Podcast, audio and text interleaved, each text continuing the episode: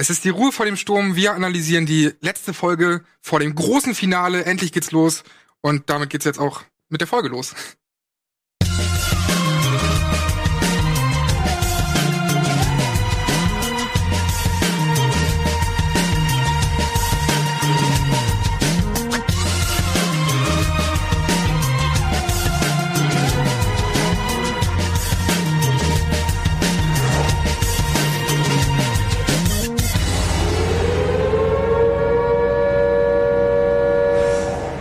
Willkommen zum Recap der zweiten Folge aus der achten Staffel heute mit einer etwas anderen Besetzung, denn ein Teil ist ja in Japan, aber der Rat der Ahnungslosen ist ja doch ein bisschen größer, deswegen haben wir uns zusammengefunden und zumindest ist Bell dabei. Du warst ja auch schon in der ersten Folge dabei.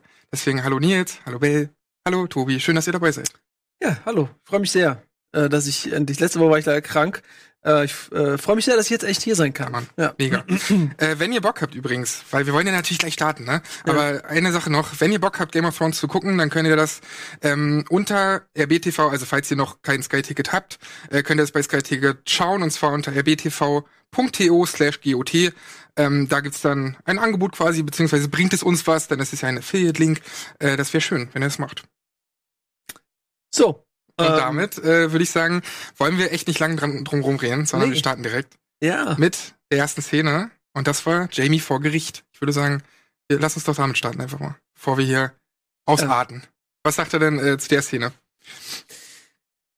Ja, also ich ähm, fand's erstmal schön, dass Jamie so nach Winterfell gekommen ist in der letzten Folge und es ist so überlagert von Erinnerungen und Emotionen und diese ganze Reise, die dieser Charakter Jamie gemacht hat, ähm, die ihm auch im Äußerlichen anzusehen, ja, also wenn man vorher, als er nach Winterfell kam mit seinem prächtigen goldenen Haar und und diese diese äh, Jüng, Jüng, Jünglingslebensfreude, diese Arroganz allem anderen gegenüber, diese dieses eigene Unsterblichkeitsempfinden als bester Schwertkämpfer aller Zeiten so ungefähr, das das war der alte und jetzt kommt er da so hin und das Leben hat ihn so durch die Mangel gedreht und man sieht ihm das in allen Facetten an und dann steht er da und über ihn wird gerichtet. Und äh, das ist ja auch eine Sache, die mal passieren musste, denn ähm, äh, er hat so viele Dinge falsch gemacht, ähm, für die musste er mal zu Gericht gezogen werden. Und durch seine Charakterwandlung irgendwie in den letzten Staffeln ist dieses Urteil dann eben auch sehr milde ausgefallen. Und ich fand das total schön zu sehen, wie dann Brienne für ihn äh, Partei ergriffen hat, wie verzweifelt Tyrion um ihn gekämpft hat,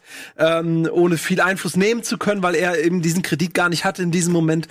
Ich ja. fand es trotzdem schön, dass er standfest geblieben ist, als er gesagt hat, ich würde alles nochmal genau so machen, ja. weil es halt immer um Familie geht. Jeder kämpft halt für seine Familie dort. Ja. Und jetzt sind plötzlich alle zusammen. Das versucht er dann halt da klar zu machen. Und äh, Daenerys traut ja nicht mehr dem Tyrion so richtig. Zu diesem Zeitpunkt. Zu dem Zeitpunkt. Deswegen ähm, springt dann halt, wie du schon gesagt hast, Brienne ein. Und das ist schon mal die erste schöne Geste quasi der Folge, aber dazu kommen wir dann später nochmal. Da gibt's ja nochmal eine, eine wichtige Szene zwischen mhm. den beiden. Ich fand halt überhaupt, dass diese gesamte Folge sehr stark, also du, du hast jetzt halt diese Charaktere, die alle auf einem Haufen hocken.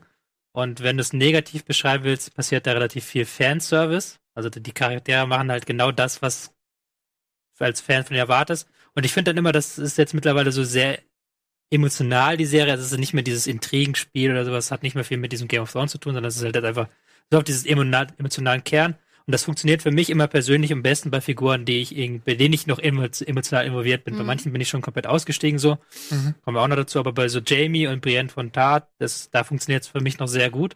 Und da hat auch diese Szene dann gut funktioniert. Ja, ja voll. Ich finde es auch vor allen Dingen seit jetzt ein oder anderthalb Staffeln so ein bisschen schade, dass ähm, wir jetzt so viele starke Schlachten hatten und jetzt in Folgen, wo nicht, äh, wo, wo jetzt keine große Schlacht oder viel Action passiert, dass dann schnell gesagt wird, oh, da passiert ja eigentlich nichts oder die Folge war nicht so gut. Das finde ich ein bisschen schade. Aber wie du gerade sagtest, da das alles so ein bisschen in diese emotionale Schiene schlägt, da finde ich, darf man das nicht so auf die Waage legen und nicht so verwechseln, dass mhm. da ja quasi gar nichts passiert.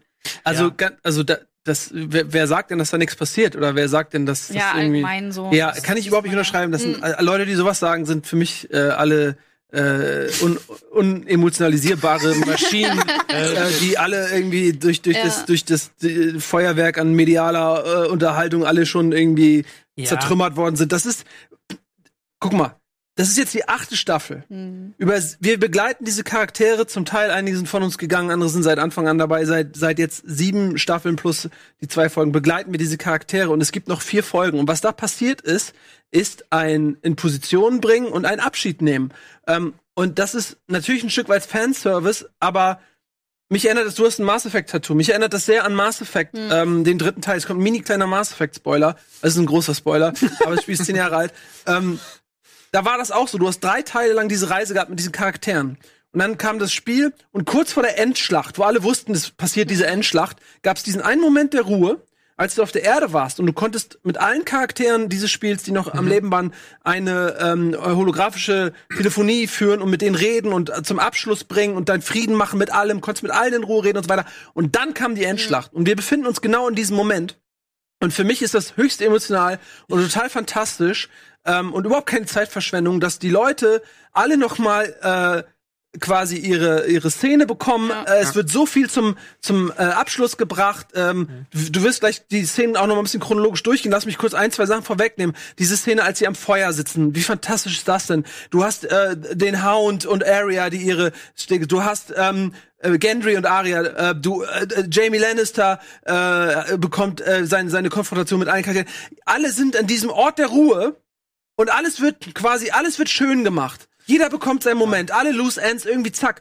Und wir alle wissen, wir werden nie wieder Ja. an diesem Punkt sein. Die Charaktere wissen das und wir wissen das. Ab der nächsten Folge tut's weh. Ab der nächsten Folge wird's nur noch wehtun. Und deswegen will ich eigentlich jetzt aufhören mit Game of Thrones, weil es ist jetzt so schön. Aber es wird, Ja. es ist nur deshalb so schön, weil es ab da wird's wehtun. Aber ich, Ja. das, ist, äh, das, das stört mich halt schon dann ein bisschen, dass halt, wie du gesagt hast, alles nett ist. Also Nee. es fand dann, gab noch ein paar Momente, die ich fand ich deswegen extra schön, so zum Beispiel, dass bei Daenerys nicht alles nett ist, dass die halt nicht sagt, Jamie verziehen, die hätte ihn am liebsten den Kopf abgehauen. Fand ich auch dann, äh, hat man auch gut erkannt so. Und ansonsten war es mir halt, hat mir dann so dieser, so ein bisschen in dieser Folge jetzt, um jetzt mal allgemeiner zu gehen, hat mir diese, diese, so, ein- so ein Moment wie mit dem Umba-Jungen zum Beispiel in der ersten Folge, wo du nochmal so ein bisschen rausgerissen wurdest.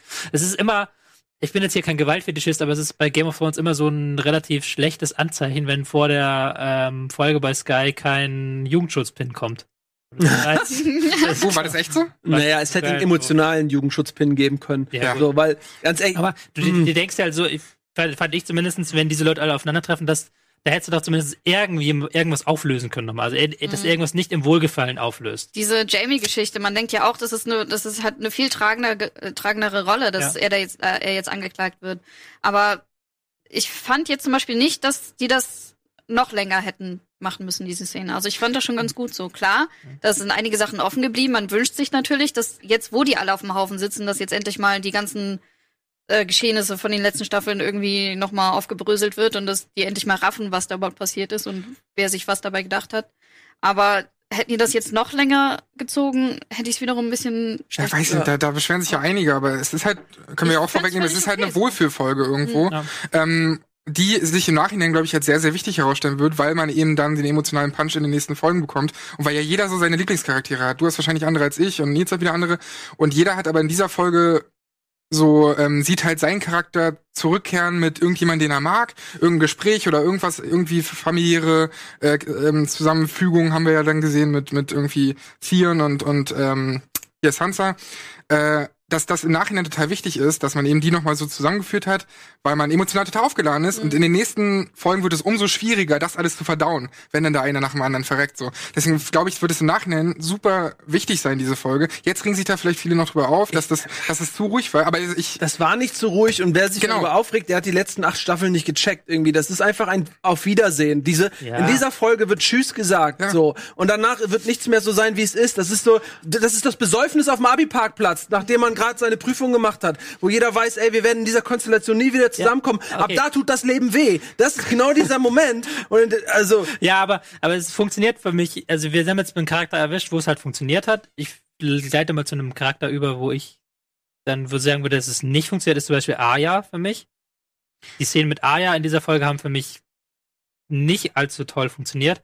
Ähm, jetzt gar nicht zu dieser ganzen Sexkontroverse und so weiter, ähm, sondern einfach einfach so, dass die die Frau hat halt in den letzten hat halt ihre Rachegelüste immer gehabt, hat sich da ausbilden lassen, hat jetzt auf diesem Haufen so unfassbar viele Leute von ihrer Liste. Es würde niemand merken, wenn sie den Hound jetzt irgendwie die Kehle aufgeschnitzt hätte oder was heimlich.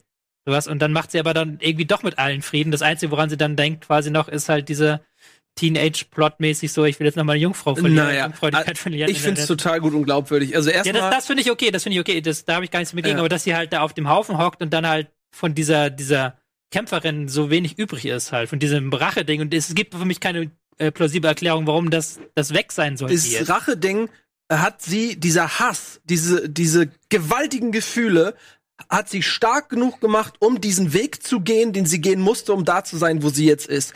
Dieser Hass, der hat sie dahin gebracht äh, zu, zu diesen ähm, Many-Faced Gods, wo sie diese Ausbildung bekommen hat, diesen unglaublichen Schmerz, ähm, die, äh, alle Prüfungen, die sie dort hat bestehen müssen, um zurückkehren zu können nach Winterfell als Badass-Kriegerin. Dafür war der Hass da. Und dieser Hass, diese Energie, wenn du so willst, ist auf diesem Weg aufgezehrt worden. Und jetzt ist sie an einem Punkt in Winterfell, wo sie den Hound sieht und sie ist nicht mehr dieses Teenage-Girl, äh, dieses verschüchterte Mädchen, was äh, irgendwie so eine Liste braucht, um zu überleben, um diesen Hass, der, der sie am Leben hält, irgendwie zu, zu befeuern. Das braucht sie Ja, nicht mehr. das- Dieser Konflikt mit dem Hound ist doch Käse. Der, der, der, der Hound ist nicht mehr derselbe Mensch und Arya ist nicht mehr derselbe Mensch. Warum sollte sie jetzt Rache üben an dem Typ? Das ist doch völlig andere Konstellation. ich finde es sogar schön, wie sie miteinander reden, weil irgendwie hat es so eine, irgendwie zeigt es, dass sie respektvoll miteinander umgehen können, auch wenn sie sich ja die ganze Zeit nicht mochten so. Naja, weil dann ein Spruch nach dem anderen noch so kommt. Für mich funktioniert das, weil warum sollten sie sich jetzt noch kurz bevor die Kacke am Dampfen Ich ist, find, noch der- mal irgendwie anfighten? Also warum sollten, warum sollte das noch mal ausarten? Ja, ich finde, der Fremdkörper in der Arya-Storyline für mich ist gerade so, dass alles immer, also ihre ganze Rachegeschichte, die hat ja so viel mit, mit ihrer Familie, also mit den Starks zu tun und dass ja die ihre Familie so zugrunde ging, sag ich mal. Und mir ist gar nicht so bewusst, wie sehr Arya bewusst ist, das Problem mit den White Walkern. Also das Mhm. erschließt sich mir jetzt nicht so ganz. Inwiefern sie jetzt, sie ist jetzt zu Hause angekommen, vielleicht sieht sie das jetzt alles nicht mehr so dramatisch, vielleicht sie hat sie jetzt ihre, ihre Bruder, ihre Schwester wieder und sowas und ähm, sie ist in Winterfell. Aber wie sehr ähm, ist ihr denn dieser ganze Kampf bewusst, den die da demnächst irgendwie. Ich glaube, er ist es ihr sehr bewusst. Ähm, sie hat nur so eine gewisse Arroganz. So durch, dadurch, dass sie jetzt so krass ist, hat sie so ein, so ein bisschen das Gefühl, so sie ist unverwundbar oder sie ist krasser als viele Leute. Man sieht das immer wieder in dem Kampf mit Brienne, als sie das so, wie sie da so lächelt und so weiter. Man sieht das, wie sie so cocky diese Dinger da, dieses Pfeilspitzen in das Holz schmeißt. So, sie hat so eine gewisse Arroganz, die vielleicht nochmal zum Problem werden könnte, aber man sieht, dass die geht zu Genry und fragt, ey, was sind die White Walker so? Wie, wie kann man äh, denen beikommen? Wie kämpfen die? Das, das will sie wissen, so auf, als Kampfsportlerin, was wird da passieren? Und, äh, dass sie mit Gendry quasi, dass sie sagt, ey, es geht ja nicht nur darum, dass sie jetzt einmal vögeln möchte, irgendwie, weil sie nicht als Jungfrau sterben will, sondern dass sie eben auch diese Geschichte hat mit, Gend mit Gendry, ja. Äh, es ist, sie würde es nicht mit jeder beliebigen Wache machen, die da rumsteht, sondern es geht halt auch um ihn.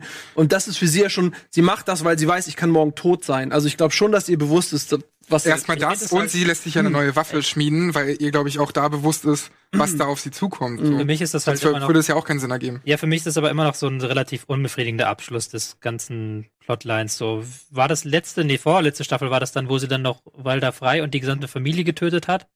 Bevor sie noch nach Winterfall nach Hause gegangen ist, so, und dann geht sie nach Winterfall nach Hause, dann ist sie da in dieser ganzen Staffel damit beschäftigt, dafür zu sorgen, dass Littlefinger getötet wird, so. Und jetzt plötzlich ist, das ist, das ist mir halt, da, da, deswegen meine ich das auch am Anfang so, vielleicht ist es auch einfach ich. Äh, Es funktioniert halt bei Figuren, wo ich emotional noch involviert bin, den Weg ich auch glaube. Und bei Aya bin ich halt schon letzte Staffel ausgestiegen und diese Szenen, da gucke ich halt dann auf die Uhr und denke mir, okay, jetzt gib mir die nächste Szene. Mhm. So, Aber das wiederum mag ich in der Serie so gern, Ja. dass Charaktere, die ich am Anfang überhaupt nicht leiden konnte, wie Jamie klar. zum Beispiel, jetzt mittlerweile zu den Mhm. Lieblingscharakteren Mhm. gehört und äh, Charaktere, die man am Anfang richtig mochte, jetzt halt eher so, ja, die Charakterentwicklung sagt mir jetzt nicht so zu. Also, bei Arya. ja, zum Beispiel. Ja. ja, es ist halt, Mhm. es ist halt dann aber in dem Sinne, wie gesagt, ich suche mir jetzt vielleicht zu, bin ich dazu vielleicht zu kritisch, aber für mich ist es dann in dem Sinne nicht mehr Game of Thrones, weil es halt nicht mehr so viel mit diesem Game of Thrones zu tun hat. Also es ist jetzt halt dieser, das stimmt, ihr habt recht, ich finde die, fand die Folge auch gut, nicht sehr gut, aber es gab, deswegen gab es halt für mich so Momente, wo es halt so kleine Erinnerungen gab, was, was hätte sein können, die es halt vielleicht dann auch ein bisschen schmerzhafter machen. Eine meiner Lieblingsszenen war die mit Sansa und Daenerys, wo, sie, Mhm. wo sie dann da beide sind, wo sie Mhm. dann beide Mhm. sitzen und dann erstmal so halt wirklich so politikmäßig, also wirklich so sich die Komplimente so quasi um, Hon um den Honigmaul Mhm. schmieren und dann Sansa halt da mit dem ganz kalten Blick dann sagt, okay, Und die Hände sich so auseinanderziehen. und der, ja, ja. okay, und was machen wir, wenn die, wenn die Schlacht vorbei ist? Mhm. Ja, es ist interessant. Das aber ist, das ist für mich Game of Thrones. Ja, schon, aber lass uns mal über die Szene reden äh, nach der Pause. Denn wir müssen eine kleine Werbung machen und dann sind wir zurück und sprechen über weitere Charakterentwicklungen und weitere Szenen, denn wir sind ja erst am Anfang, da ist noch einiges vor uns. Bleibt dran, bis gleich.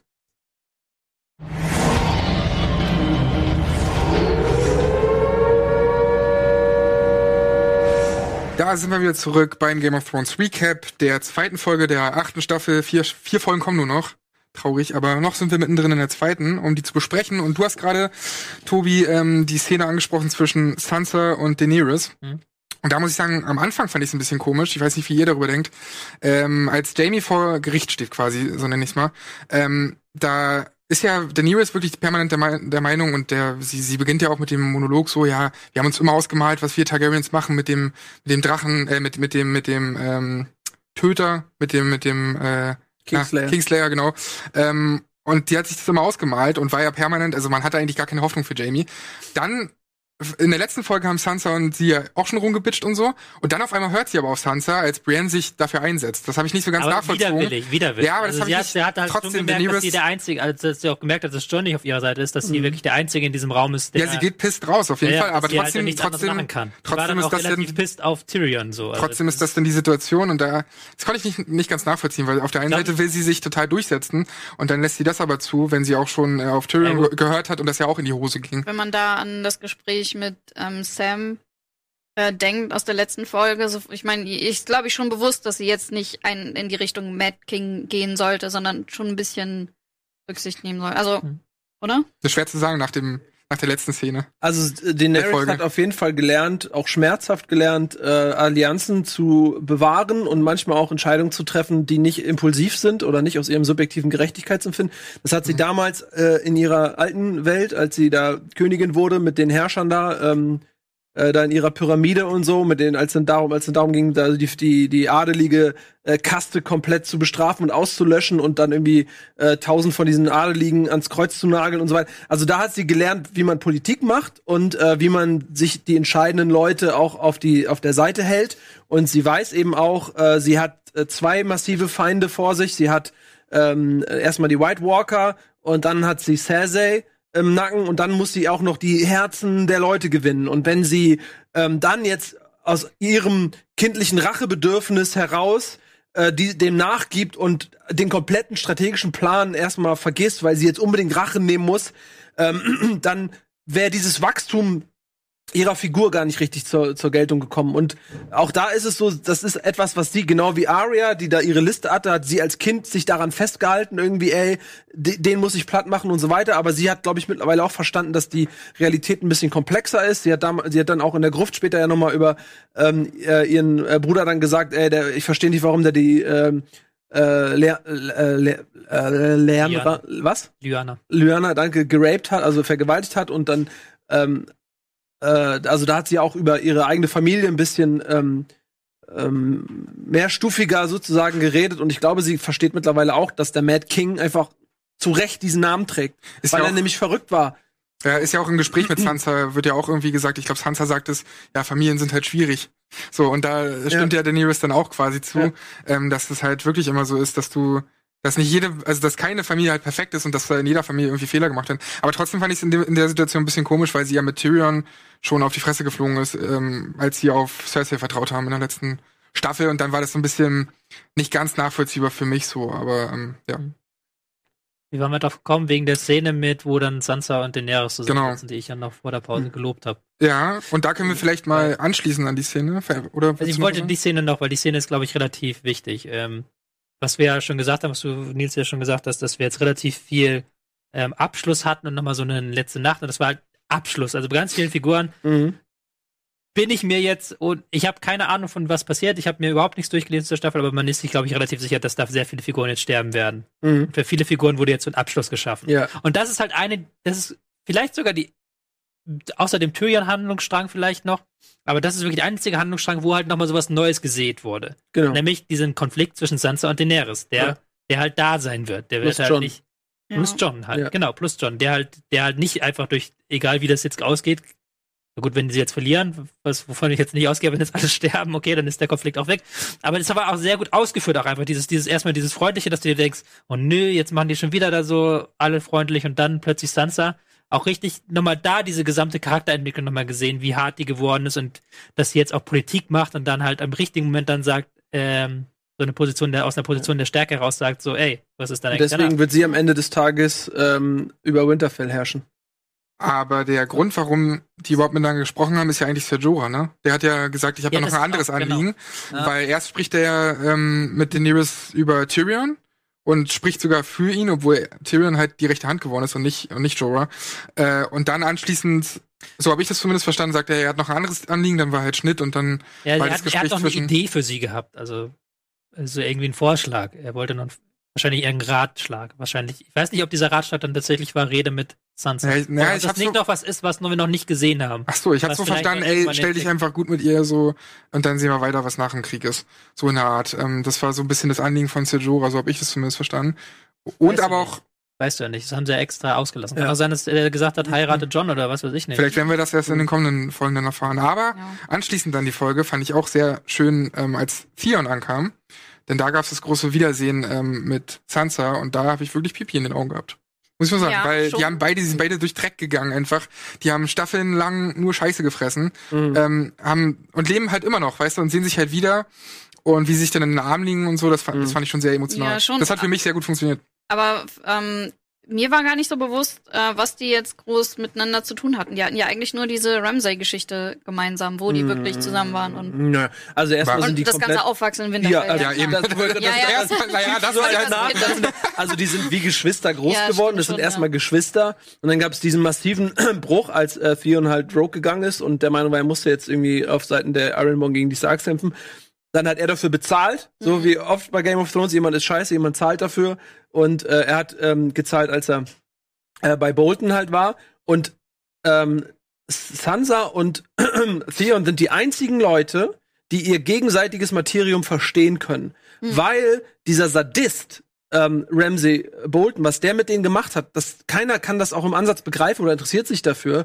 Und die, die ohne Worte verstehen die beiden sich gegenseitig, was die miteinander äh, durchgemacht haben. Und Ja. Sansa ist überhaupt nicht in der Situation, die, dass sie mit irgendjemandem das teilen kann. Sie hat niemanden, mit dem sie diese Periode aufarbeiten kann, weil sie ist ähm, die Herrscherin von Winterfell. Sie ist jemand, der einen legitimierten Anspruch auf den ähm, Throne hat, was den King of the North angeht. Sie könnte Queen of the North sein, weil ähm, äh, John Sie hat eh mit dem gerangelt, so, und John wird eh aus dem Bild sein, weil er kann nicht mehr King of the North sein, weil er weiß jetzt, er ist ein Targaryen, er weiß für sich selbst und er ist ein Ehrenmann, er hat keinen Anspruch mehr auf den Titel King of the North. Und wenn das, wenn der Norden ein Königreich bleibt, dann gibt's nur Sansa, die quasi Queen of the North wird. Das heißt, sie hat niemanden, mit dem sie diese Zeit therapeutisch aufarbeiten kann, sozusagen, weil es auch immer ein Zeichen von Schwäche wäre.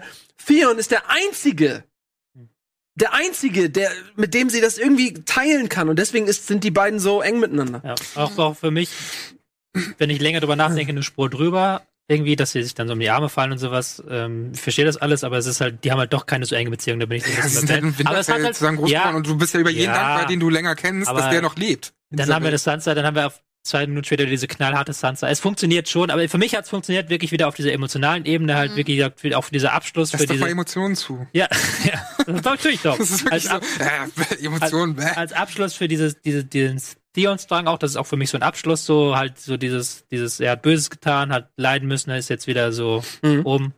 Das heißt, er wird sterben. Für mich war das auch so. Ja, okay, das ist quasi Das ist fast Fazit. schon so ein Foreshadowing irgendwie, dass er. Er ist jetzt ja im Garten.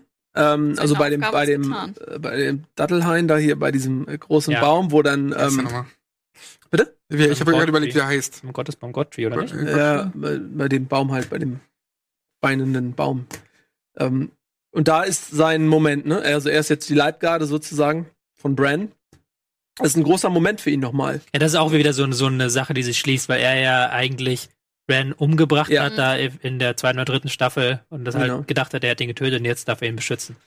Er sagte noch, ich möchte für Winterfell kämpfen, wenn ihr es erlaubt. So, und er bereut es ja auch äh, alles und deswegen ist er Also halt den zurückgekehrt. Sinn- Also das ergibt genau. schon Sinn, dass er, dass er in Winterfell Weil es auch wieder wieder ist. ein Charakter ist, den ich mag, persönlich, und dann hat es dann wieder funktioniert. Ich hoffe nur irgendwie, dass es. Also ich ahne da schon so eine kleine Katastrophe, weil ich glaube jetzt nicht, dass Dion so der größte Kämpfer von allen ist und wenn er jetzt wirklich das letzte, die letzte Person ist, die vor Bran steht, wenn der Night King doch Das ist- eigentlich nur Bran will, du- ist das vielleicht. Das ist auch, du darfst halt, Entscheidung. deswegen mag, deswegen bin ich halt auch kein riesiger Überfan dieser Fan. Du darfst halt nicht so viel drüber nachdenken. Mhm. Halt, dass du da Theon hinstellst, ergibt halt kampftechnisch null Sinn, so. Weil der ist halt nicht, du sagst es, der ist Ja. halt nicht der beste Kämpfer. Du hast da halt die besten Kämpfer von Westeros alle drumrum. Ja. Also, Und dann machst du die Ei- Eisenmänner, die halt auf dem Schiff halt einfach besser sind als an Land. So. Ja, Die vor allem die- tausendmal die Seiten wechseln vor das, genau, das ist es. Die haben nämlich eine sehr brüchige Loyalität. Die haben eigentlich äh, per se keine Loyalität äh, Winterfell gegenüber, sie haben keine Loyalität ähm, irgendjemandem gegenüber, weil die sich schon immer so so ein bisschen wie England auch so äh, ihren ihren inneren Brexit äh, einfach pflegen. es ist ja so und Die alten Männer. und ja, es ist man sieht's ja auch Der als- die, also was Bell ja auch gerade sagte, ist ja auch geschichtlich sozusagen äh, hinterlegt, als äh, damals die Situation war, dass äh, Theon in Winterfell war und die äh, Bolton-Männer Winterfell umstellt hatten oder was. Und er hält da diese flammende Rede und dann kriegt er einen Knüppel auf den, auf den äh, Rücken, weil, äh, weil seine eigenen Leute ihn verraten, weil die nicht mal ihm gegenüber Loyalität haben, weil er nämlich ein Fremder ist. So, und ähm, äh, kurz bevor er seine Schwester gerettet hat, musste er auch erstmal diesen Überzeugungsmoment haben, da unten da am Hafen, also an, am Strand mit, mit den Booten, wo er seine eigenen Leute erstmal für sich einnehmen Ja. musste. Das heißt, die sind weder ihm noch Bran noch Winterfell noch Daenerys noch John irgendwie loyal verbunden und die sozusagen als letzte Elite-Einheit für diesen Schlüsselmoment zu nehmen, halte ich auch für sehr fragwürdig, weil ähm, die wissen, die können die Armee der Untoten nicht besiegen auf, auf äh, konventionelle Kriegsführung. Sie müssen den Night King platt machen, weil wir, mit dem fa- fallen alle anderen. Sie müssen den platt machen. Ja. Aber das ist das auch schon wieder. Natürlich wissen sie das, aber ich verstehe auch nicht, warum jetzt alle plötzlich Bran glauben. So, Ja, weil sie äh, merken, dass er ein Weirdo ist, der, Ja, aber der mehr weiß. Das so, ist, dann, dann also. verhalte ich mich auch einfach als Weird und dann glauben wir auch alle, oder wie? Also es ist halt schon dann, dass dann in diesem Raum dann auch wieder diese ganzen, da sitzen dann auch Jamie und all die Krieger und, und dann sagt, äh, greift dann Bran in diesem Raum das Wort und macht dann halt quasi den Schlachtplan so. Warum sagt ihr alle Bran? Das macht mich wahnsinnig. Er heißt Bren. Bran. Bren. Ähm, So, deswegen, da darfst du halt dann nicht drüber groß nachdenken. Das Ja. ist halt wirklich, wie bei dieser Theon-Geschichte, halt für diesen emotionalen Moment das geopfert. Und Ja. auch in dieser Szene, wo sie dann diesen Kampfplan machen, wo halt genau dann das gesagt wird, Theon, Nistern, ist halt eine, sind halt, ist ein großartiges Gespräch, großartige, großartige Zitate auch über ähm, das Gedächtnis der Menschheit und der, man ist jetzt wirklich tot, wenn sich niemand mehr an einen erinnert. Aber das ist da ja keine Schlachtkonferenz da. ja, Da ja werde werd ich als Taktiker verrückt, wenn du da mit so einer Schlacht Ja. in die Schlacht reingehst. und vor allen Dingen, was die halt nicht haben, das ist so, als wenn du gegen Juve spielst und einfach Ronaldo nicht erwinnst. äh, die haben halt einen Drachen. Ja, Und wir sind ja. bei dieser Schlacht und, und, und Bran sagt einmal äh, so, der Bran ist ja so ein bisschen wie der, wie der Typ hier aus äh, Big Lebowski, dem niemand zuhört. ähm, äh, und er sagt ja einmal so, ja übrigens, sie haben jetzt hier einen Eisdrachen. Und die Reaktion ist halt, ich bin mir nicht ganz sicher, weil, also die haben es thematisiert in der letzten Folge, Bran hat das ausgesprochen, theoretisch ist das Wissen auf dem Tisch, sie wissen's, aber da bin ich bei dir, wenn du diesen Schlachtplan machst, ja, und den Drachen dann nicht erwähnst, Mhm. Da gibt's zwei Möglichkeiten. Entweder die Storyschreiber wollten den Drachen noch nicht irgendwie, sie wollten einen so ein bisschen in dem Gefühl lassen, oh, die werden überrascht von dem Drachen und holen dann den, den äh, Masterplan raus und der soll eine Überraschung sein. Aber in dem Moment, wo ich den, das zeige, das taktische Board, da muss ja der Drachen drauf sein. Und wenn er da nicht drauf ist, heißt es, die Charaktere haben ihn nicht auf dem Schirm. Und wenn du dann überlegst, okay, Bran sagt, die haben den Eisdrachen, die, die wissen ja, äh, dass die resurrecten können, äh, die, ähm, der Night King. Also, und der hat die komplette Wall, der hat einfach die Mauer mit seinem, mit seinem äh, Eis äh, zerstört, mit seinem Eisfeuer. Äh, So, also, die, die, d- dass der gar nicht auftaucht, dass sie sich kein. Der, der Drache, die müssen den Drachen auch kennen. Da ist, ist doch nicht auch Tormund, ist doch auch in dieser Szene dabei. Ja, Der ist Ja, da auch genau, wissen ja auch wo, auch jetzt immer völlig wird, dass da welche Charaktere da an diesem Schlachttisch stehen. Also das ist auch wieder völlig wird. Aber der, die wisst, der, der hat ja gesehen. genau, der hat ihn auch gesehen. Und dann, und dann musste man da auch mehr über diesen Drachen reden. Ja, und, so. und der, ihr einziger Plan für die eigenen Drachen ist, wir behalten die eigenen Drachen bei Bran, beim Wald, der gut brennt. Ist jetzt, opfern sie den wie gesagt, du, kannst, kannst halt, du darfst halt nicht so viel über diese Schlachtpläne nachdenken. Es Vielleicht- geht halt Ja. wirklich Emotionales über halt. Und was halt da auch zum Und nicht die Riesen vergessen, sorry. ich springe jetzt vielleicht Kann ein bisschen. Eine Sache noch, Okay. was, was mich auch wahnsinnig nicht macht, ist, dass ähm, die nicht diese ähm, Armbrüste, diese riesigen, ich habe jetzt gerade den Namen ver vergessen, diese riesigen Armbrüste, mit sie dem die Drachen abschießen. Ja, mit denen sie die Drachen abschießen können, dass sie da nicht welche gebaut haben mit äh, dem ähm, geilen Äh, hier. Kristall, Drachenglas, ja. Also, mit dem Drachenglas. Also da, Oder valerisches. weil ich da meine, bin ich gar nicht Jamie, drauf gekommen, wie gesagt. ja. aber Jamie, vielleicht wird's noch kommen so, ne? Aber Jamie ist ja bei der Schlacht dabei gewesen. Der hat das ja mit den Lannisters ausgearbeitet, diese Anti-Drachen-Artillerie. Und eigentlich müssten müssten die ja von 20 Dinger bauen, weil die wissen, ne, der, der, dieser Drache ist der größte. X-Faktor in der Ah, Schlacht. Hat Bronn, den, hat Bronn da nicht den Drachen auch getroffen und das hat ihm nicht so viel ausgemacht? Naja, also er hat ihn Also getroffen. ja, mit so einem, also das ist ja Metall auf richtiger Drachenhaut. Jetzt hat man aber schon oft gesehen, wie die White Walker regelrecht zersplittern, Ja, sobald ja, die gut, nur so ein okay. Paper-Cut von Ja. einem scheiß Dragonglass Genau. kriegen. Wo ich mich dann frage, wie empfindlich ist denn dieser Drache? Also ist, hat er trotzdem noch so eine dicke Haut? Oder überwiegt er dieses, dieser magische Effekt, den Dragonglass auf ja, auf also wenn der, und ich hab, kann's dir nicht sagen, aber nach meinem Verständnis, wenn der unter die Haut geht, Also wenn der ins, aus der, durch die Panzerung durchdringt und das macht das Ding, müsste GG sein, eigentlich. Ja. Äh, was ich noch sagen würde, ja, wir haben ja darüber gesprochen, ähm, dass nicht über den Drachen gesprochen wird, den die halt haben, die White Walker. Ja. Vielleicht liegt es daran, dass Bran weiß, dass vielleicht der Drache und der Night King gar nicht auf dem Weg nach Winterfell sind. Habe ich mir überlegt, weil in der letzten Szene siehst du ja, so- sondern halt direkt auf dem Weg zu, zu Cersei, zum Throne quasi. Weil in der letzten Szene siehst du ja den Night King auch gar nicht. Du siehst ja die White Walker, die ankommen.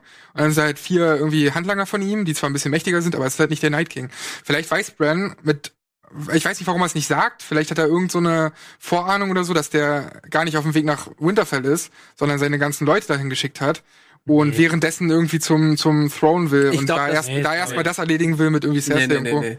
Der geht doch nicht, er trennt doch nicht ein, seine, sein, ähm, er alleine und sein Reittier, er trennt sich nicht von seinem Herr. Also erstmal sein Herr, er ist sein Herr, so. Und warum sollte er alleine irgendwie wieder hinfliegen gegen die komplette Lannister-Army? Das hat er, den interessiert der Thron ja nicht. Der, diese eiserne Thron, das Ja, ist aber- jetzt so ein Symbol geworden, Oder- aber der hat ja gar kein Interesse an diesem Thron. Ja, aber nicht dahin, Und vielleicht was irgendwo er, anders. sein Interesse ist Bran. So, weil irgendwie sind die verknüpft. Es gibt ja auch diese Theorien, dass Bran der Night King ist und so weiter. Ähm, und ähm, er hat ihn da ja auch angefasst und das ist sein Gral. Sein Iron Throne ist offensichtlich ja Bran.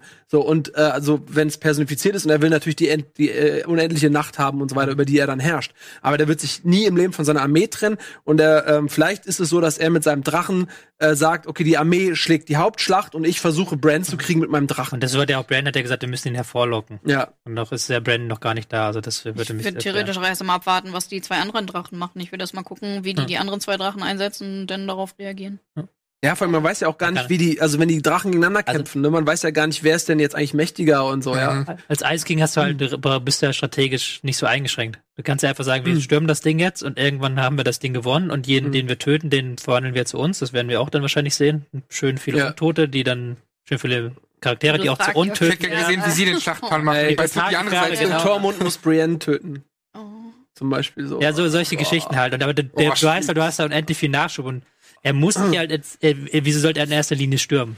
Er weiß ja, Ja. dass wenn er stirbt, dass dann alle weg sind wahrscheinlich. Also das ist ja, Ja. die Idee dahinter. So habe ich es ja auch verstanden, die Story bisher, dass wenn der äh, Eiskönig stirbt, zumindestens halt dann viele von den normal Wiederbelebten Mhm. sterben. Ich weiß nicht, ob jetzt die, die Top-Soldaten dann sterben.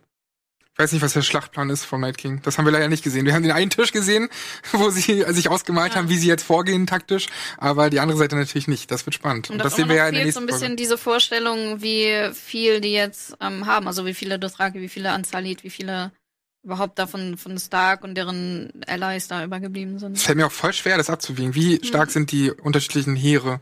Also die, die, Nee, die Ritter, sind, ich wie- glaube wie schon, dass die White Walker sehr viel mehr sind Ja, einfach. definitiv. Aber das wird halt, ich glaube schon, dass es so wird, dass einer tötet halt vielleicht zehn White Walker, aber dann erwischt ihn ein White Walker und der fällt um und wird sofort zum Dings. Und die haben ja, die kriegen ja dauernd Nachschub für jeden, der Ja. auf der einen Seite steht, der geht ja sofort wieder auf die andere Seite rüber.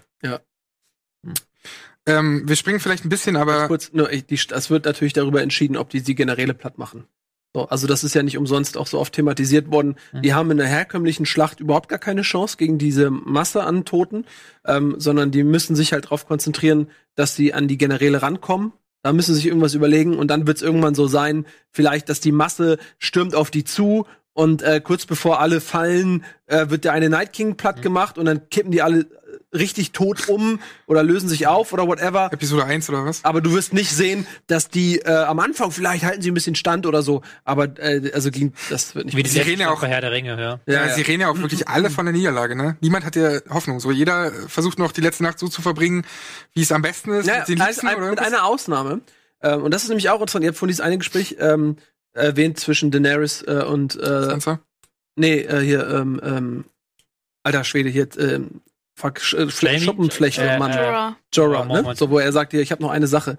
Ähm, und das eine ähnliche Szene gab es ja auch äh, zwischen Theon und Bran. Und das ist ziemlich geil, weil niemand interessiert sich für Bran. Das macht mich auch ein bisschen wahnsinnig, weil Bran ist der allwissende Typ so und keiner nimmt ihn ernst so und ähm, Theon ist der einzige und da sieht man wieder sein Brain und auch wa- warum Daenerys am Ende Tyrion. Tyrion, Entschuldigung, Ja. mein Fehler Tyrion, warum Daenerys ihn am Ende auch sozusagen wieder ernst nimmt, auch nach dem nach dem äh, Gespräch natürlich, aber ähm, er ist der einzige, der sich hinsetzt und sagt, ey, jetzt erzähl mir mal, was bei dir Phase ist, Bran. Hm. So. Ähm, und es wird nicht gezeigt und aufgelöst, was Bran ihm erzählt. Aber nach dem Gespräch sagt er noch, ey, vielleicht überleben wir ja auch. Vielleicht gewinnen Das mir wir. gar auch. nicht aufgefallen, stimmt. Ja. So. Und ähm, was auch immer Brandy ihm erzählt hat, das wird diesen Optimismus ja offensichtlich ein bisschen befeuert haben. Der Tyrion ist, fand ich, hat mir, in, wo du ihn gerade hast, hat mir in dieser Folge dann, hab mich ein bisschen wieder mit ihm versöhnt. Weil ich fand die Entwicklung von ihm auch nicht so klasse in den letzten Ja. Folgen, weil er halt immer dümmer wurde. Ja, er auch wurde- ohne, ohne Begründung. Er wurde dümmer. geskywalkert irgendwie und das Ja. äh, hat mir auch überhaupt nicht gefallen. Aber genau, ich bin bei dir, ja. Ja, und jetzt hat er halt Hm. dann, ähm, hat man so ein bisschen seine Motive verstanden, weil dieses Kind von Cersei, was ja vorhin, was er noch nicht ganz 100% klar war, jetzt ist halt wirklich klar, okay, da ist dieses Kind und der hat halt das und das war seine Motivation dahinter, halt auch das Haus noch zu beschützen. dass das macht das Ganze sehr viel komplexer, äh, macht die Rolle komplexer. Und er hat auch jetzt sehr viele schöne Momente gehabt einfach in dieser Folge, fand ich.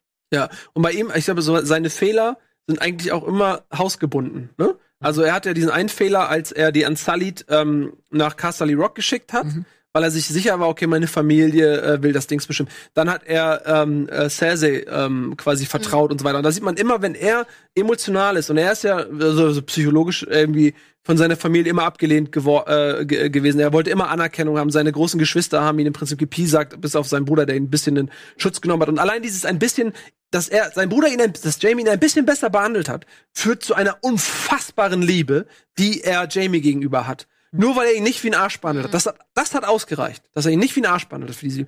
Und er hat sein Leben lang, wollte er von seinem Vater Anerkennung und Liebe, von seiner Schwester Anerkennung und Liebe und so weiter. Und das ist seine Achillesferse. Und dadurch jedes Mal, wenn er da seine eigene Familie irgendwie einschätzt, macht er Fehler. Und ähm, sobald, und jetzt sind wir aber an einem Punkt so langsam, wo klar ist, okay, es gibt keine Entscheidung mehr, die mit seiner Familie zu tun haben, nicht in diesem Moment. Cersei wird nochmal ein Thema werden danach so. Aber jetzt kann er sich wieder auf die Sachen konzentrieren, die er gut kann, nämlich einfach smart sein und nicht emotional korrumpiert zu werden. Bin ja auch da relativ Ah. hoffnungsvoll, dass er es überlebt nächste Woche. Ja, ich glaube, Tyrion wird überleben. Weil ich Ja. glaube, da ist, dieser Zang ist auch noch nicht ganz zu Ende erzählt mit seiner, Nee. Ja, wem er ich nachher die Treue hält. glaube, wir können uns aber bei niemandem sicher sein, Nee, ehrlich nicht, zu sein. Bei Game of Thrones so. Ich wenn fand die, das, wenn die wollen, ja, sie wissen ja, dass man schon versucht, hinterzustecken und schon versucht zu verstehen, wen sie killen und wen nicht. Aber ich glaube, sie werden da einfach äh, auch mal Überraschungen reinbringen, wo man es gar nicht erwarten Also es gibt genug ähm, Todesurteile, die so über die Köpfe gezeichnet wurden. Grey Worm, Brienne. Ja, aber genau oh, deswegen, Brienne. Oh, dieser Ja. Moment mit Brienne. Oh, das ist fast mein Lieblingsmoment, glaube Das, ich. das war die zweite Szene, wo ich Tränen in den Augen hatte tatsächlich, weil das Ah. auch so schön gemacht war, weil sie gehen ja, sie sind ja eh, das sind ja alles Leute am Feuer da, ähm, die irgendwie einst gegen Winterfell waren und gegen die Starks und so. Und von diesem Zeitpunkt aus gehen sie dann halt zu der, zu, zu Brienne und Brienne wird endlich zur Ritterin geschlagen. Ritterin, sagt man das überhaupt? Naja, äh, zur Ritterin geschlagen. Und das war ein unfassbar schöner Moment, ähm, Ja. weil, weil man ja auch einfach weiß, ich weiß gar nicht genau, welche Staffel das jetzt war, aber ähm, welche Reise sie halt hinter sich haben, so, ne? Ja, eben. Und auch dieses, da, die Szene ist ja sogar noch davor, als Jamie sagt, ähm, dass er unter ihr her quasi äh, kämpfen will. Ja. Also er will ja unter ihr quasi Ja. kämpfen und später schlägt. peinliche Gespräch, wo die erstmal schön über die Begebenheit des Bodens diskutieren. Moment mal, du beleidigst mich nicht, Ja, was geht ab? So, Ja. und dann, Ja, und dann ach, später ist so es halt schön. umgekehrt, dass, dass Jamie halt äh, sie zur Ritterin schlägt. Das ist Ich einfach finde, das ist so fantastisch. Und ein diese toller ganze, Arc. diese ganze Szene, als die so alle zusammenkommen, auch, auch Tormund und Brienne, so, ne, wo Brienne dann auch immer, sie war ja immer mega ablehnend mit ihm und dann sagt sie so, ah, ich bin froh, dass du da ra lebend rausgekommen bist, ne, und das ist, für, das ist ja schon fast irgendwie eine Valentinskarte, die sie ihm da gesteckt hat, verbal. Oh, ähm, und da sieht man auch, auch da, auch die finden zueinander. Also wenn sie überleben, würde auch noch mal irgendwie was gehen. Und dann dieser Moment, ey, das ist ja fast ein Kammerspiel. Die sitzen da vor diesem Tormund und Feuer. Brienne? Hä? Tormund und Brienne? das Hier, ist doch, der Rotbart, meine ich. Ja, Das- aber ist das nicht, ist nicht Jamie Brienne? Ja, ja, Was? aber Tormund, Nein. aber Tormund liebt sie über alles, falls du es nicht mitbekommen hast, Die an den tausend Gags der Folge. Ja, Ja, ja, aber das ist ja der Gag der Folge quasi, oder nicht? Nein, also Brienne wird nicht mit Jamie, die werden keine Beziehung miteinander führen. Das ist eine andere Ebene, die die, die haben. Nee, das, Das nee, ist nee, ja nee, nicht- das, ist ja schon wird eine Ebene. Also die werden, da wird einer von den beiden wahrscheinlich tragisch nee, sterben vorher, aber Tormund steckt Jamie in sein Bart und dann wird er nie wieder gesehen, wenn er das macht. Der Nee. ist, das, nee, du kannst nicht diese diese amoröse Geschichte so lange die aufbauen. amoröse Geschichte ist doch zwischen Jamie und Brienne. Nein. Da, da, da Nee, geht diese Anfangsszene das wieso bist du so nett zu mir und auch diese Blicke, die sie Das ist einfach austauschen. tiefster Diese Respekt. Blicke sind doch erotischer Nee. als die gesamte Nein, Sexszene das- von. Ja, Die das andere- das ist einfach tiefste äh, Würde, tiefster Respekt, äh, die die zwei Menschen miteinander teilen können und da, das ist die Liebe auf dieser Ebene, aber nicht körperlich. Sie wird Nicht körperlich, aber es muss ja auch, kann ja auch eine romantische Beziehung. Na, aber nee, nach der Reise, die die hatten und so, ist das echt Ja, eine andere ich Ebene. fand das schon. Ich fand, das ist auch, weiß nicht. Ja, also ich frage mich halt Mhm. auch, das jetzt mein Fanservice-Denken ist Mhm. oder nicht. Weil ich würde es mir zum Beispiel, ich find's cool, ich find's nicht schlimm. Ich würde das gerne Die beide so auf dem Thron. Das Nein, so, so kitschig auch nicht. Ich denke auch, dass das eher so ein Ende haben wird, dass der eine den anderen beschützt und dabei draufgeht. Aber ähm, Das ist auch Das gar nicht, guck mal, das ist Jamie und das passt gar nicht, weil äh, Tormund sieht sie von Anfang an. Und das ist der Unterschied. Alle sehen sie als Mannsweib, als Missgestalt. Und Tormund sieht sie von Anfang an als, er findet sie Ja, total sind attraktiv. Lass mich mal. Witze, ja. Er will sie total attraktiv und mega hot und will sie von Anfang an haben, weil er sie so schön findet. Für Jamie und sie, die, da, das ist überhaupt gar kein Knistern in irgendeiner Form gewesen. Das Einzige, was sich da aufgebaut hat, ist einfach dieser tiefgehende Respekt voreinander. So. Und das, und das, äh, das, das ah, nee, das ist eine ganz Ich fand andere da ein Ebene. totales Knistern. Ich fand, da war ein totales What? Knistern da t- für mich und das ist auch Aber für das- mich auch ein wichtiger Teil von dieser Geschichte, warum Jamie sich so lossagt von Cersei, weil er da jetzt halt eine Frau hat, die ihn auf eine ganz andere Art und Weise begehrt, beziehungsweise die ihn auch vielleicht gar nicht so begehrt, aber die dann halt ihn, die halt den, den wirklichen Jamie kennengelernt hat, so nach und nach. Und Fun Fact, ähm, sie hat ja Oathkeeper, das wurde ja aus, aus Ja, Eis mhm. geschmiedet, also von, von, von Eddard Stark das Schwert. Und Jamie hat die andere Hälfte. Jamie Mhm. hat dieses Widows. Hat er doch geteilt von dem, also von dem Genau. Schmied sozusagen genau, also teilen beide lassen. haben im Grunde. Ja, sie kämpfen mit Aber, demselben Schwert. aber werden die Blicke dann nicht anders? Also in der Folge sieht man ja auch immer wieder, wie Jamie dann irgendwie auf Bri- Brienne schaut, gerade beim ersten Mal, wie er aus dem Gespräch mit, Ja- mit, mit Ja, Tyrion geht und dann aus und ich finde die Blicke, ja, aber die Blicke, ich finde, der Schauspieler macht das auch unfassbar gut. Äh, da kann man so viel in sein Gedicht irgendwie deuten, äh, in, Gesicht, in sein Gesicht deuten.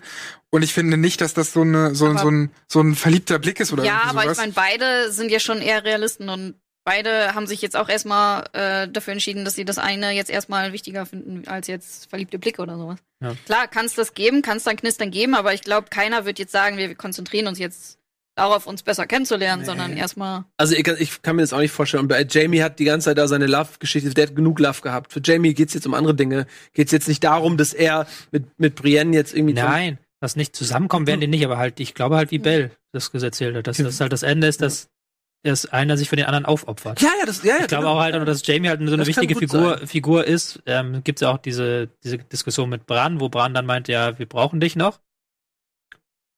Also da gab es ja diese Szene auch, wo Bran doch zu Jamie sagt, so, ey, wo Jamie fragt, wieso, wieso willst du keine Rache? Und er dann sagt, ja, wir brauchen dich noch im Kampf, was Ja. halt für mich auch so wieder so Vorstellung ist, dass er halt Mhm. dann doch noch Jamie eine wichtige Er, Figur hat. Jamie macht irgendwas krasses, definitiv. Und vor allem, was auch ja überhaupt nicht Theorie. thematisiert wurde mit Jamie, ist, er war, äh, Jamie war der beste Schwertkämpfer der Welt. Er war eine richtig krasse Sau. Wir haben ihn nie wirklich kämpfen sehen, aber er ist natürlich der krasseste Schwertkämpfer. Also, und, und dann hat er seine Hand verloren. Und in den Büchern ist es noch deutlicher als in der Serie, dass er massiv trainiert. Er hat er ähm, mit ähm, Bronn Mhm. äh, mega viel trainiert und hat da richtig aufs Maul gekriegt, um seine linke Hand im Ansatz wieder zu einer Schwerthand zu machen. Und wir haben ihn noch, nicht einmal dieses Training äh, zum Einsatz bringen sehen. Und das wird jetzt passieren. Ähm, Und ich bin sehr gespannt, wie Jamie jetzt kämpft, so. Ähm, und für den ist noch irgendwas krasses vorgesehen. Ja, aber Definitiv. umso bemerkenswerter ist es ja, dass er unter Hm. Brienne kämpfen will, ähm, weil es ja auch ein Zeichen von Respekt ist dann so. Er war halt mal der krasseste, aber jetzt ist er halt so, hat er halt vor ihr so großen Respekt einfach, dass er das halt so machen will. Ja. Ähm, wir haben schon Torment erwähnt ähm, und über die müssen wir natürlich sprechen, aber das machen wir gleich, denn wir müssen mal wieder eine Pause machen Aber und dann wieder? Sprechen wir über? Torment und noch ganz viele andere Sachen, die es in der Folge zu sehen gab. Bis gleich.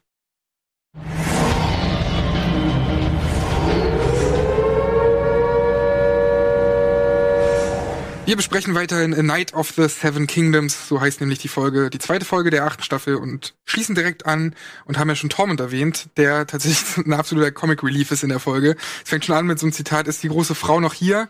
Äh, fragt er direkt, wenn er ankommt in Winterfell, so, hat kurz äh, John und so begrüßt und dann guckt er aber direkt nach äh, Brienne, ob die noch da ist.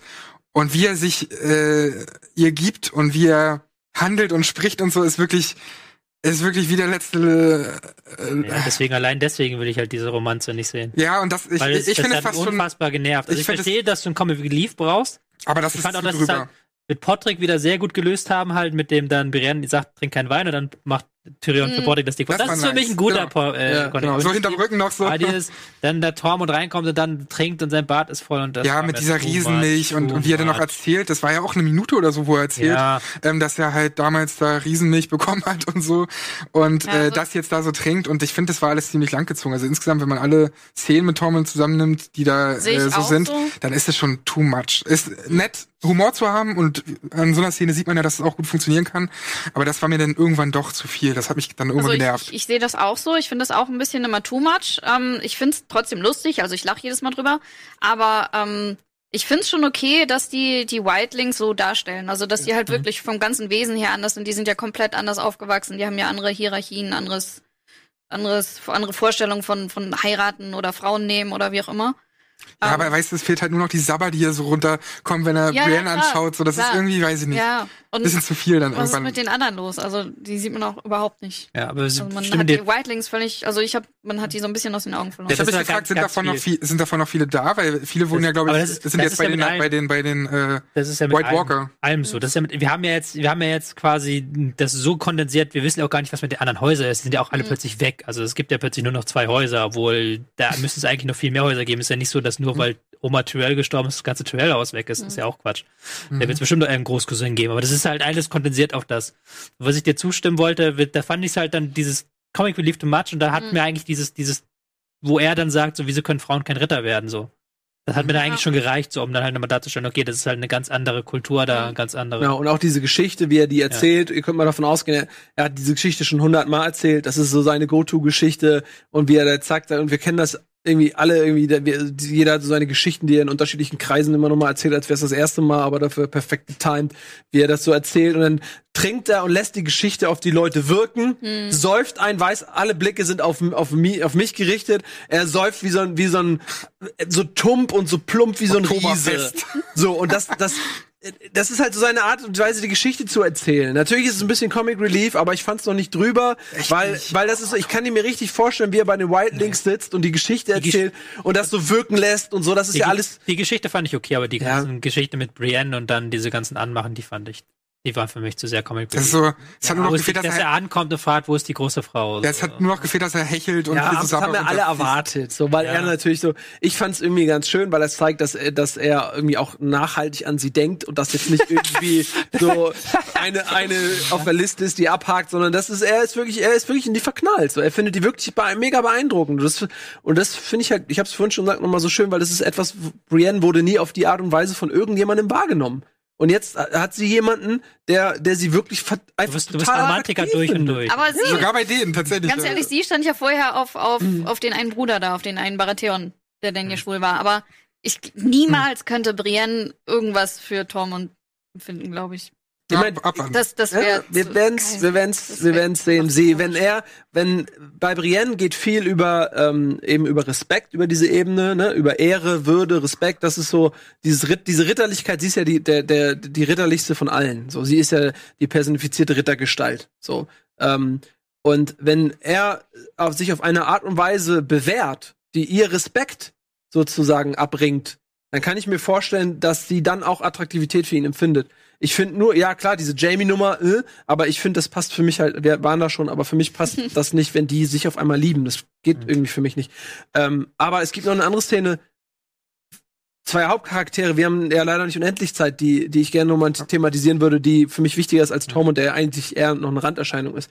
Und das ist die Geschichte mit, äh, mit John und Daenerys. Und das ist auch, zahlt wieder auch auf die ähm, auf den Gr- Grundgedanken ein, dass dieses eine Wohlfühlepisode ist, weil ich hasse es so sehr in allen Büchern und Geschichten, wenn irgendjemand was weiß und dieses Wissen nicht teilt Hm. und diejenigen zappeln lassen oder so. Und ich habe die ganze Zeit darauf gewartet, okay, seit ich weiß, dass er ähm, ein Targaryen ist, und zwar nicht nur irgendeiner, sondern der mit dem höchsten Thronanspruch, warte ich drauf, erzähl's doch mal Daenerys so. Erstmal erzählt es doch mal ihm, ja, als äh, ähm, Sam und äh, Bran das wussten, erzählt's endlich ihm und jetzt erzählt's endlich er. So und jetzt und dann gab's die Szene der, und es war auch so richtig, es war richtig schön inszeniert. Er steht da vor seiner Mutter und äh, da kommt sie rein, erzählt noch was über seinen Vater, wo auch klar wird, ey, er ist genau wie er ist wie John. John ist nicht nur so wegen Ned Stark, sondern sein Vater war auch so ein Ehrenmann, ja? Und das passt so. Und wie er dann ihr das begreiflich macht in so kleinen Häppchen, damit sie es verdauen kann und so. Und das war so ein Moment, auf den ich so hingefiebert habe. Er war leider dann zu schnell vorbei. Ja, vor allem Ja, war das das ein blöder Moment, weil genau dann äh, ja die White ja, Walker das- ankommen und Ja, jetzt geht's halt ins Also Gefängnis. das hat mich richtig gestört. Das ist richtig lazy writing. Ich hasse Weil das dieser perfekte Zeitpunkt ist. Ja, weil Und dann rein kein- genau. zufällig, wo ihr das sagt und wo rein zufällig, bevor Ja. wir zu Ende darüber re- diskutieren Und können, das kommen war die leider dann zu gut vorbei. Ja. Ja. Das, das, Das war auch das lazy writing. Das Ja, geht voll. mir sowas von auf den Sack, Ja. wenn du sowas Hätten machst. sie mehr länger ausspielen können und so. ja, oder Timing, ey. Ja, es ist, ja, ja. Aber die Szene war super gemacht. Ich fand auch Daenerys schauspielerisch halt, bin ich jetzt nicht ein Riesenfan von ihr eigentlich, aber da hat sie es halt dann wirklich nochmal so diese Wut und dann die Wenn ganze sie ihre Folge. Augenbrauen unter Ja. Kontrolle hat, dann ist alles in Ah, Ordnung. ich finde es schwierig. Ich habe ich hab das Gefühl, die hat nur drei Gesichtsausdrücke drauf. Das fällt Ja, gerade in der Folge dieser, fällt eine, auf. dieser eine Gesichtsausdruck hat in dieser Folge halt immer gepasst, halt, dieser wütende. Halt dieses, dieses, du hast halt jetzt wirklich dieses, sie möchte unbedingt den eisernen Thron und er hatte halt nur noch diesen Blick drauf. Und das hast du halt, das hat er gut Ja, und sie hat halt auch gefragt, was alle, was alle erwarten würden in ihrer Rolle. Okay, dein bester Freund und dein Bruder äh, sind jetzt diejenigen, die deinen Thronanspruch bestätigen. Und das soll ich jetzt hinnehmen, sozusagen. Das, sie tut sich nicht total einfach damit. Aber es ist alles offen so, ne? Also, sie gehen nicht feindselig auseinander. Die gehen schon feindlich auseinander. Ja, die Blicke sind schon. Ja, aber also, es, es lässt alles offen. So. Also ich, ich fand schon, dass als sie dann nachher am Ende dann beide oben stehen und dann irgendwie John dann noch mal irgendwie, irgendwie jetzt zu ihr sagt und sie guckt dann gar nicht hin, läuft dann weg, irgendwie zur Verteidigung. Hm. Ich habe schon ein bisschen Angst, dass jetzt, dass jetzt in der Ja. nächsten Folge Daenerys mit dem Drachen erstmal John allem- Ja, was meint ihr denn, was meint ihr denn, was passiert? Weil was hat Daenerys jetzt noch? Also sie ist Also- wieder, sie hat natürlich ihre Armee und so weiter, aber emotional, was? Kann ich erst noch mal kurz Mhm. ein Das- paar ja. andere Szenen Ja. zurückspringen? Und zwar, John wurde ja jetzt äh, von Sam, glaube ich, äh, konfron konfrontiert, ob er das jetzt für seine Ehre oder, oder für, sein, für die Liebe macht. Mhm. Also diese, diese ganze Geschichte. Sansa hat sie jetzt äh, damit konfrontiert, ob sie sich jetzt für die Liebe entscheidet oder für ihre eigene Throngeschichte. Und das ist jetzt ziemlich offensichtlich, dass die beide schon eher diese, diese Liebeschiene fahren wollen. Aber jetzt steht da doch wieder dieses, dieser Twist dazwischen. Und Dieser Zweifel. ja, Hm? da bin ich auch. Ähm, ja, aber diese. Prüfung äh, lag ja auf dem Tisch. Mhm. Es war eine Frage der Zeit, wann sie kommt. Und ähm, jetzt ist sie eben da. Und jetzt und ich glaube nicht, dass Daenerys ähm, ihn tötet oder so, weil er ist Familie. Sie dachte, sie wäre die letzte Targaryen. Jetzt ist da auf einmal Familie noch da. Und äh, sie ist natürlich erstmal pisst, weil die ganze Reise, die sie hinter sich hatte, und das wieder parallel auch zu Arya oder so, was sie durch diese Zeit getrieben hat, ist, dass sie nach Hause auf den Thron wollte und das Unrecht, was ihrer Familie äh, wieder ähm, äh, passiert ist, dass sie das wieder gerade rückt und so weiter. Das, und aber sie hat auch schon von Jamie abgelassen. So, sie hat auch schon äh, den Mörder ihres Vaters von gehen lassen. Und ähm, ich glaube, dass sie nicht über äh, diesen Thronanspruch oder dass, dass sie jetzt äh, John deswegen tötet oder Ja, irgendwas mit ihm macht. Ich finde dieses Zitat von Varys in Folge 1 ganz interessant, weil er auf die beiden schaut und sagt so, nothing lasts. Also er hat es quasi schon vorausgesehen, dass Und- da irgendwas irgendwie ist und dass, dass auch diese Liebe zwischen den beiden nicht äh, bestehen bleiben kann. Fand ich ein interessantes Foreshadowing jetzt im Nachhinein Mhm. von Folge 1. Noch ein mögliches Foreshadowing ist ja dieser Song, den Patrick da am Feuer singt. Der Mhm. geht Von über. Florence and the Machine. Nein, das ist diese, dieser Jennys irgendwas. Das ist, das ist von denen gesungen. Die haben das, ja. ja, Ja, der, der Folge singt Patrick, vielleicht mal, für die es nicht mitbekommen haben. Genau, und Podrick dann, singt es. dann haben sie nach ähm, Abspann eine Version von Florence and the, Florence Genau, the Machine. jedenfalls äh, um den Song geht's ja darum, dass der Sohn von Duncan, also dem Heckenritter, damals dem Targaryen, dass der seinen Thron für die Liebe aufgegeben hat, für diese Jen, Das Bauernmädchen, oder Jen. ja. Genau. Mhm. Ob das vielleicht so ein Foreshadowing ist, von wegen auf den Thron verzichten, um sich für die Liebe Genau. zu entscheiden. Und es gibt auch noch eine interessante, ähm, also ist jetzt mal weit hergeholt. Also ich, ich will so viel sagen. Aber erstmal, was mich interessiert bei, bei John, was mich schon die ganze Zeit, wo ich die ganze Zeit drauf wiener, ob das irgendwann noch mal kommt, ist, er ist der Targaryen, aber er ist nicht, er hat kein Drachenblut in sich. Ähm, und zwar, ähm, ich weiß nicht, ob das irgendwo schon mal gelesen wurde oder ähm, ich finde es immer so spannend, wenn man selbst auf Theorien kommt, die man nicht irgendwo gelesen hat. Ähm, in Staffel 1 gibt es eine Szene, da ähm, kommt ein White Walker oder was das ist, ich glaube, es war ein White Walker, äh, zu dem damaligen ähm, Anführer der Nightwatch und ähm, greift ihn an und er nimmt diesen Behälter mit der mit dem Feuer Mhm. und schmeißt das auf den White Walker und dann verbrennt er. So und dabei verbrennt John sich die Hand. Und er hat immer diesen Verband an. Und wenn er Drachenblut in sich hätte, hätte ihm das Feuer nichts ausmachen können. Wir sind, Aber ist, gilt das für alle? Gilt das für alle Targaryens? Ich habe immer gedacht, das ist so eine spezielle Eigenschaft, die, Genau, das meinte ich ja. Das ist ja die dieses Daenerys Drachenblut. hat. Nee, und die er, Daenerys hat. nicht. Nein, ja, und- also sie dachte ja, ihr Bruder hat das auch. Und dann, und dann äh, wurde er mit diesem Goldtopf da übergossen und so weiter. Und da hat sie auch gecheckt, okay, er hat das nicht, aber sie hat das. Ja. Und er, also er ist natürlich ein Tar- Targaryen, aber er hat nicht diese Flammenfestigkeit, die sie hat. So, das ist mal das eine. Also vielleicht wird das auch nochmal ein Faktor, keine Ahnung. Ähm, und äh, was ich auch noch, was mich wirklich, was ich glaube, ist, ich sehe immer so eine Parallele, Entschuldigung, dass ich, sorry, ich hab, war ja nie dabei, deswegen hat sich das angeschaut. ähm, die, ich sehe so eine Parallele zwischen ähm, Dan, äh, Daenerys und äh, Cersei, weil Daenerys hat diese drei Drachen und Cersei hatte diese drei Kinder. So, und äh, Cerseys drei Kinder sind gestorben. Mhm. Ähm, also äh, Michella, Tommen äh, und Joffrey. Und sie hat die drei Drachen und äh, einer ist schon tot und die anderen werden auch sterben. Und ist meine Theorie, weil die drei Kinder sind schon zack. Und die äh, Cersei ist ja angeblich schwanger, so, wer weiß. Sie wird wahrscheinlich dann sagen, äh, hier der der Ironborn ist der Vater, damit er irgendwann noch mal was für sie macht, so am Ende äh, Crunch Time, Crunch Time. Und äh, ich glaube, dass äh, Daenerys schwanger werden könnte, weil es gab äh, also zum einen diese Prophezeiung von dieser Hexe, die sagte, ey, erst wenn die Sonne, der Mond ist, whatever, dann wirst du schwanger werden. Und ey, sie hat einen toten Freund jetzt auf einmal. Äh, das ist ja genau die Umkehrung der Gestirne sozusagen. Sie hat einen Freund. Und äh, dann kam noch mal die Frage äh, auf äh, vorher so, ey, was ist denn mit der Thronfolge? So, wenn du keine Kinder machst, Daenerys, wer, was, wir müssen über die Thronfolge reden. Na, was passiert nach dir? Und ich glaube, dass Daenerys noch mal schwanger werden könnte von John, weshalb äh, quasi dann, äh, wenn John stirbt, äh, Daenerys noch mal schwanger wird, äh, ähnlich wie das bei Cersei eben auch ist, da wieder diese Parallele zwischen diesen beiden Charakteren, deswegen habe ich es weit ausgeholt. Also meine Theorie ist, dass äh, John sie noch mal schwängert. So, Entschuldigung fürs Gelaber, ich habe so viel aufgestört, geschwängert Viele hat. Theorien, ich glaube, du hast auch noch ein bisschen mehr zu sagen. Ja, Denn, äh, ähm, das werden wir auch tun, denn wir sind zwar am Ende an, am, am Ende angekommen, aber nur auf dem Sender quasi. Per VOD werden wir noch ein bisschen länger machen. Deswegen verabschieden wir uns hier hier erstmal und Ja. wir sprechen dann auch in dem in der Erweiterung noch über eine Figur, die wiedergekehrt ist. Viele werden es gar nicht gesehen haben. Welche Figur das ist, erfahrt ihr dann. Genau, also checkt das Video auf YouTube, ne? Das ist jetzt die Sendung, jetzt kommt das, das laufende Programm, aber das wird dann jetzt hochgeladen als Extended Version Ja. auf YouTube. So. Danke fürs Zuschauen.